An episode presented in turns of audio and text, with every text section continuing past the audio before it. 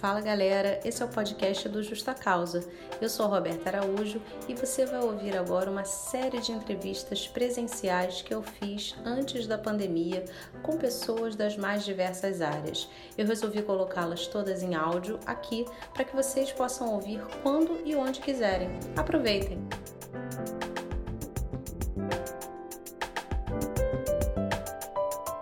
Fala galera, hoje o papo é sobre direito e literatura.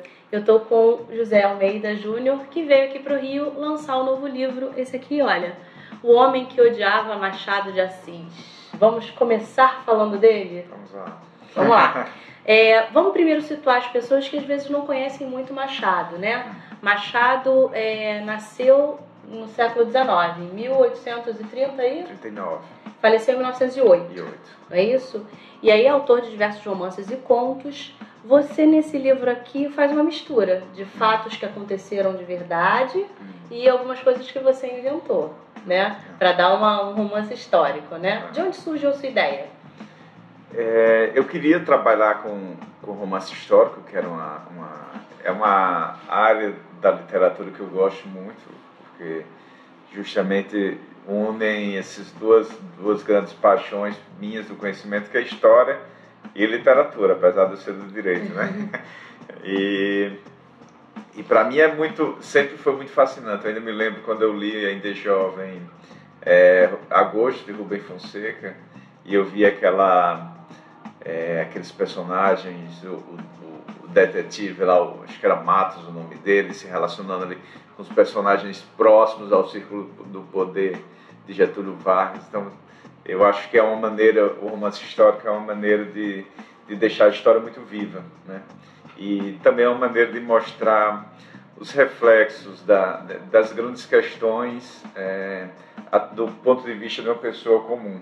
Né? Então, uhum. acho que, que essa a literatura faz muito bem, né? Coisa que às vezes a história não consegue alcançar, até mesmo por, em razão dos métodos, todo, métodos de pesquisa, é, metodologia, que tem que ter a comprovação, e na ficção uhum.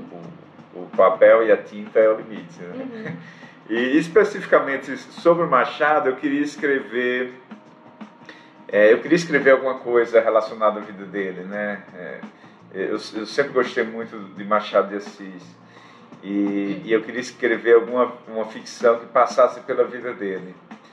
Mas o problema é que o Machado, a vida dele era meio é uma vida de um burocrata, né? Então assim, não era, não tinha é, grandes grandes reviravoltas na vida dele, nem grande teve uma grande paixão que foi Carolina. É, e aí pesquisando a, a bio, as biografias dele, eu descobri que tinha uma, um, um, ponto é, nebuloso assim que eu acho que dava dava para explorar que era a vinda de Carolina de Portugal para o Brasil. Né? Uhum. Ela já estava com mais de 30 anos, ela não estava casada, que naquela época, na sociedade uhum. católica portuguesa, era o caminho natural. Né? E ela veio para o Brasil, de navio do Porto para o Brasil, para o Rio, é, sozinho com o músico, com Arthur Napoleão. E aquilo ali sempre causou estranheza para os biógrafos de Machado. Né? E quando o Arthur Napoleão, que acabou tendo uma carreira aqui no Rio, é de músico, ele deixou um livro de memórias e nesse livro de memórias ele disse que ocultava essa passagem da vida dele para o Brasil com Carolina, para não, não, porque feria a honra de outras pessoas. E o Arthur Napoleão, e aí a, a, é, é, às vezes de início a pessoa acha, ah, ela teve um caso com o Arthur Napoleão, é a primeira, Sim. mas não, o Arthur Napoleão era um amigo da família inteira da da família Novaes, do Porto, eram vizinhos. E, e, o Arthur Napoleão foi o padrinho do casamento de Machado de Assis e Carolina. É, então, ninguém sabia por, em que circunstâncias isso teria acontecido, né? E para aumentar o mistério, Machado de Assis mandou queimar, no final da vida, as cartas dele com Carolina. É, e só sobraram duas antes, do, antes pouco antes deles se casarem. E numa, numa dessas cartas ele fala das qualidades de Carolina, foi eles, eles enfrentaram alguma resistência é, por parte da família de Carolina para se casar pela questão racial.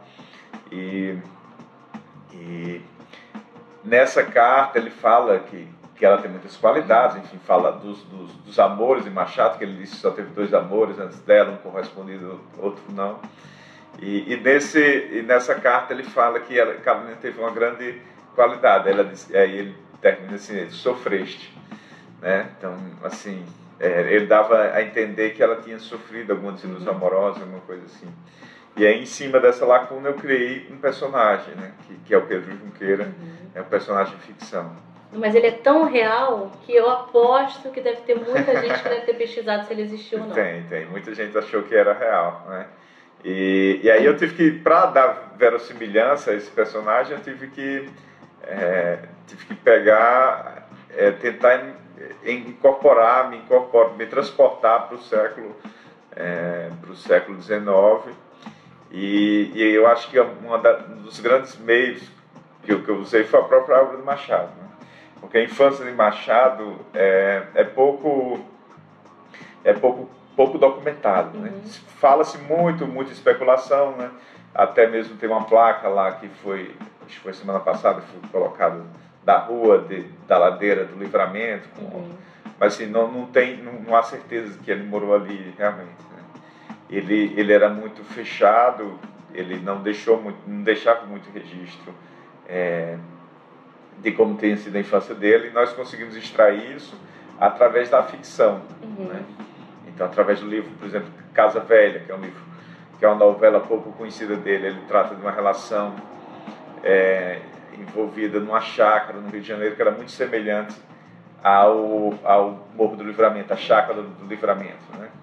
Então, assim, através do, da própria obra de Machado, eu tentei reconstituir é, a infância dele. Uhum. Por exemplo, tem um capítulo do livro que eu falo do, é, da, da, inauguração do sistema gás de, de, iluminação do centro do Rio. Uhum. É, e, e, e, aquilo ali foi tirado da uma crônica de Machado. A maioria das pessoas leem e não, não, não, não, não, não, não, consegue, não fazem a ligação é, mas, mas eu tirei aquilo da, da própria obra de Machado de Assis, através das crônicas, que ele também se mostra muito através das crônicas, uhum. que, que, é pouco, que são pouco lidas, né? Sim. E, e aí eu, eu, eu, tentei dar a verossimilhança dele, né, desse personagem de ficção, a partir da própria obra de Machado. E esse, esse processo seu de escrita desse livro demorou mais ou menos quanto tempo? eu comecei a escrever, eu considero quando eu inicio escrever um livro a partir do momento que eu pesquiso, começa a pesquisa, Isso. né? Porque a, na ficção histórica, é, às vezes, a pesquisa demora mais até do que, do que a escrita, né? E, e a pesquisa não acaba nunca. É, a só acaba depois que o livro está impresso. Ainda assim, às vezes eu fico com vontade de, de, de corrigir umas coisas, acrescentar. É, às vezes, por exemplo, tinha uma informação que eu, que que eu tinha já, mas, mas passou despercebido, por exemplo, que era a cachorra de, de Machado de Assis e Carolina, o nome dela era Graziella, era um pudo. E, e, em algum momento nas minhas anotações eu tinha isso. E, e aí, relendo algumas coisas sobre Machado de Assis, eu vi a cachorra e eu fiquei pensando, poxa, porque eu não coloquei a cachorra no livro? Ia, dar uma, ia ser uma ótima, um ótimo elemento ali, né? Mas, assim, é, é, eu comecei em 2012, eu terminei a primeira versão dele em 2015. É, então a gente foram mais ou menos uns três anos. Eu interrompi o livro, é, eu entreguei o livro para o agente literário. É, 2015 foi, foi o início da primeira, das primeiras grandes crises recentes do, do mercado editorial, que foi quando os governos interromperam as compras, muitas editoras fecharam, enfim. E, e, e a, as, as editoras fecharam as portas para novos autores. É, e eu comecei a escrever o segundo livro, que foi Última Hora. Última Hora, na verdade, foi o segundo? Foi então. o segundo, foi o segundo. E o Última Hora foi vencedor do Prêmio Sesc em 2017. Uhum. E ele acabou que saiu primeiro que o livro Machado. Pois é. E, aí depois que saiu Última Hora, foi, foi premiado, foi publicado, é, eu comecei a retrabalhar o livro, né? Comecei a comecei a ler mais coisas, eu fui aprofundar numa área que eu tinha estudado muitas biografias sobre Machado de Assis, muita coisa de história do segundo reinado, mas eu senti a necessidade de, de, de aprofundar na crítica literária sobre Machado. E foi aí que, que eu descobri é, como, como é, é, a obra de Machado de Assis é mais rica ainda depois que, que aprofundo na crítica de, de, de, Robert Schwartz, é, João Cledson, enfim, tem grandes estudiosos da obra de Machado que revelam, que revelam na crítica não só é, mais sobre a obra de Machado de Assis, mas também sobre a vida dele, sobre o que era o Brasil do século XIX. Por exemplo, a questão do, do agregado, né, que é muito explorada na obra do Machado de Assis e que é, é o ponto de partida para os estudos de Roberto Schwartz a respeito do Machado de Assis. É, eu comecei a estudar o Roberto Schwartz e, e, e eu comecei a ter um outro olhar você vê como, como o agregado já tinha entrado no meu, no meu livro de forma inconsciente, né, a partir do, do, da leitura do Machado, uhum. mas depois que eu, que eu estudei sobre, sobre essa relação do agregado, que era muito forte é, no Brasil do Segundo Reinado, é, eu, eu, tive uma outra visão sobre o meu próprio livro. Uhum. Não, isso é muito importante. E aí, é, eu queria perguntar também para você, já que você escreveu sobre Machado de Assis, qual o seu conto ou o seu romance favorito dele? É, eu acho que é Memórias Póstumas. Acho que Memórias Póstumas, ele, porque ele dá um salto muito grande de, de Yaya Garcia, do último romance dele, que antes do Memórias Póstumas, que foi de, me engano, 1878, e o outro foi em 1881. Foi um, um se você for ler, é, lendo o livro hoje, você vê que é um livro muito ousado, é, você imagine na época, né? Tem, com aquela, quando ele decide escrever o livro, como ele próprio disse, com a, a pena da galhofa e a tinta da melancolia. Então, e, e ele tem é, algumas questões, até mesmo estéticas, de, de capítulos curtos, coisas que são muito modernas. Uhum. É, alguns capítulos que vão ser pontos, né? quase ministro, né? quando ele fala. E eu acho que Memórias Póstumas é, é, é um livro é revolucionário. Uhum. Né? Então acho que para mim é mais importante.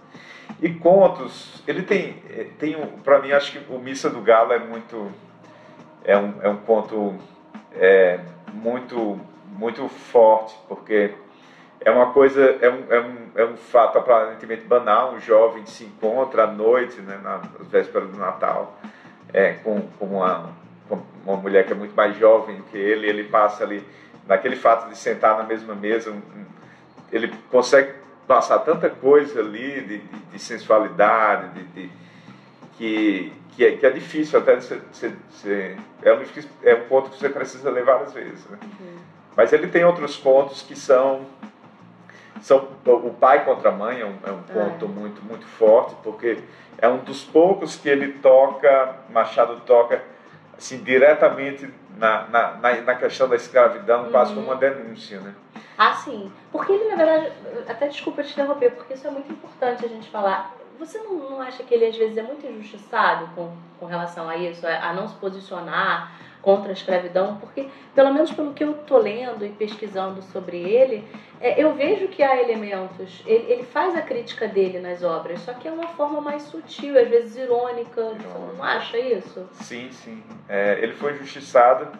É, porque assim, o, o, o, Machado de Assis ele passa durante a vida dele um processo de construção e reconstrução da sua, da sua memória, da sua obra. Né? Se você for ver, é, Mário, Mário de Andrade, é, ele não gostava de Machado de Assis, ele não escondia isso. Uhum. Ele tem textos sobre isso. O Drummond disse que era preciso, no início, o jovem Drummond disse que era preciso matar Machado de Assis para vencer, é, para vencer, para surgir uma nova geração. Então, assim, é, Machado de Assis teve um período de desconstrução que permaneceu, uhum. né, que permaneceu uma parte, e eu acho que uma, uma parte disso foi referente à vida dele. Né? É, eu, acho que, eu acho que é um anacronismo, porque é querer ver o, o, o Machado de 150, ele, ele nasceu há 180 anos, né? morreu há mais de 100, morreu em 1908. É querer é, olhar o Brasil daquela época, do, do Brasil escravocrata, com os olhos de hoje. Uhum. É. E Machado, ele era, ele era mestiço, filho de, de, de mestiço com, é, com a mãe branca da, da Ilha dos Açores. É, essa questão era muito forte para ele. Né? E, e ele sofreu muito isso durante a vida. Né? Ele passa por um processo de ascensão social, mas que é, ela nunca, ela não, não chegou ao ápice por, é, muito em, em, questão, em razão da questão racial. Uhum. Né? Ele era funcionário público, ele conseguiu uma carreira relativamente bem sucedida no funcionalismo público. Mas para que ele tivesse passado por isso, né, por, esse, é, é, pela, por essa ascensão, ele, ele não poderia também é, é se, fazer uma militância aberta contra, contra, contra a escravidão. Uhum. Né? Ele era responsável, em, em, determinado período, ele ficou responsável por, por, pela aplicação da lei do ventre livre, que, que era a libertação dos escravizados a partir do nascimento, mas tinha um grande problema, que era o registro uhum. desses escravizados. E, e esse registro dos escravizados foi, foram, foi sendo adiado, adiado, e havia a previsão na lei de que se não fizesse o registro, quem não fizesse o registro dentro de um ano a partir da lei, é, esses escravizados estariam automaticamente livres. E, e, essa lei foi sendo adiada, aplicação adiada, adiada, e muito disso passou pelo, pela repartição onde Machado Assis trabalhava. Uhum. Né? Ele deu pareceres favoráveis e contrários, né? uhum. mas porque ele fazia parte de um sistema. Né? Uhum. E eu acho que também não, não, não, acho que não pode perder, tem, per, não, a gente tem que ter em mente que é aquele final do século XIX, é, o pensamento científico era, era do darwinismo social, de, da, da, do da, das teorias do Darwin aplicado às raças, né? a questão da, da miscigenação era considerada uma degeneração racial. Uhum. Então, esse era o meio intelectual em que Machado vivia. Né? Então, acho que a gente tem que tentar fazer um exercício de se colocar também um pouco no lugar, no lugar dele. Né? Uhum. Como é que ele, uma, uma pessoa que tinha uma capacidade intelectual de Machado Assis, como é que ele convivia com aqueles pares dele que achavam que, que ele era uma degeneração. Uhum. Né?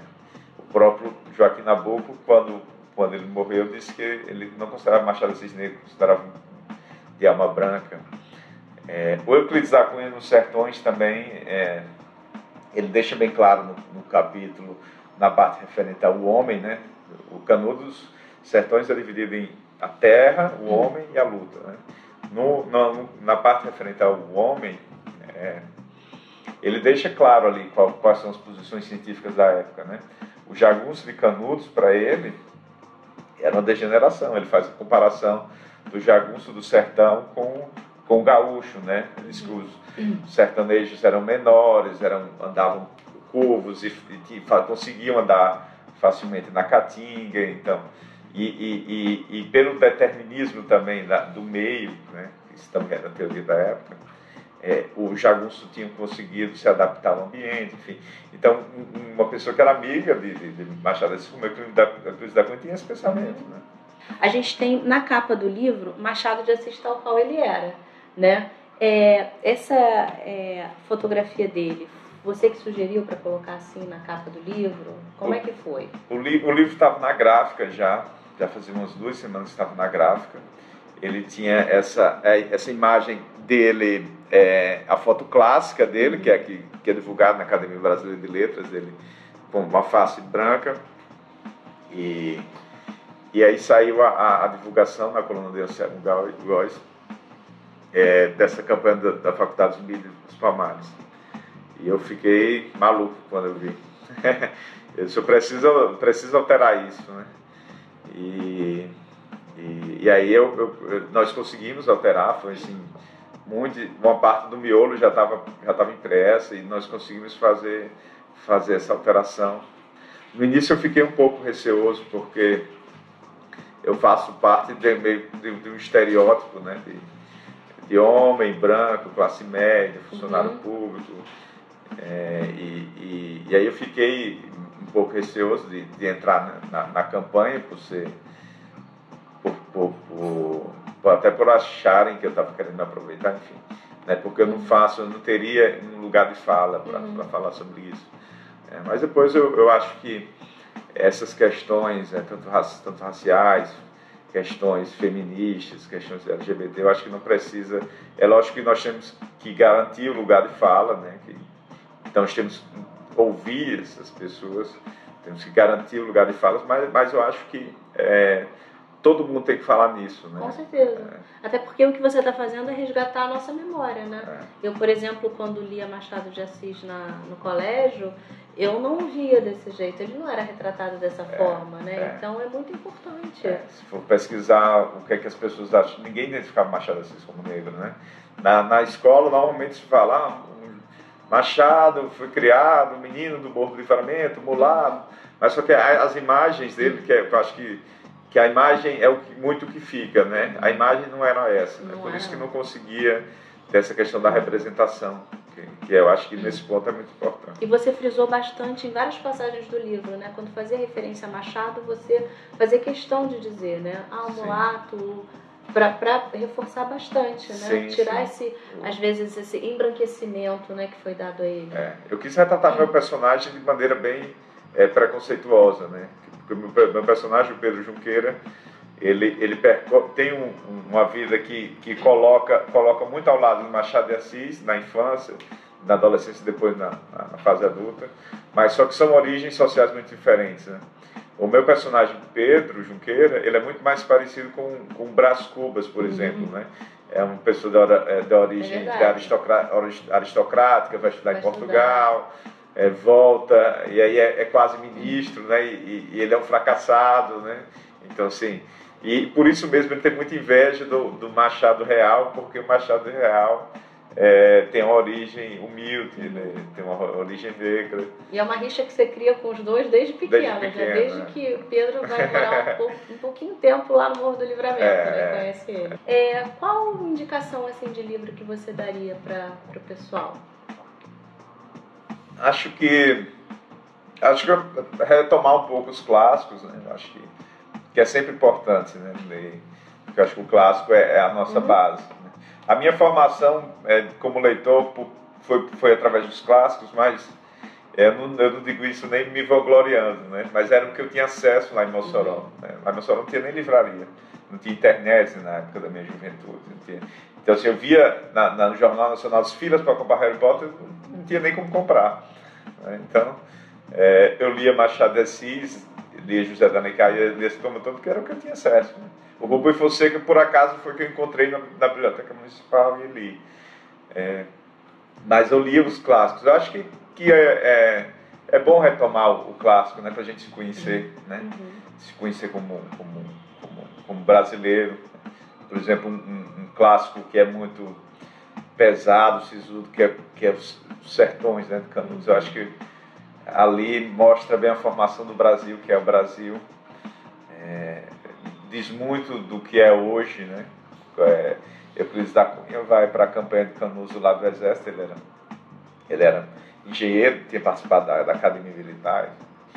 E ele vai com a convicção muito firme. Quando ele chega lá, ele vê que não, não é nada daquilo. Uhum e ele acaba denunciando aquilo, que foi um grande massacre.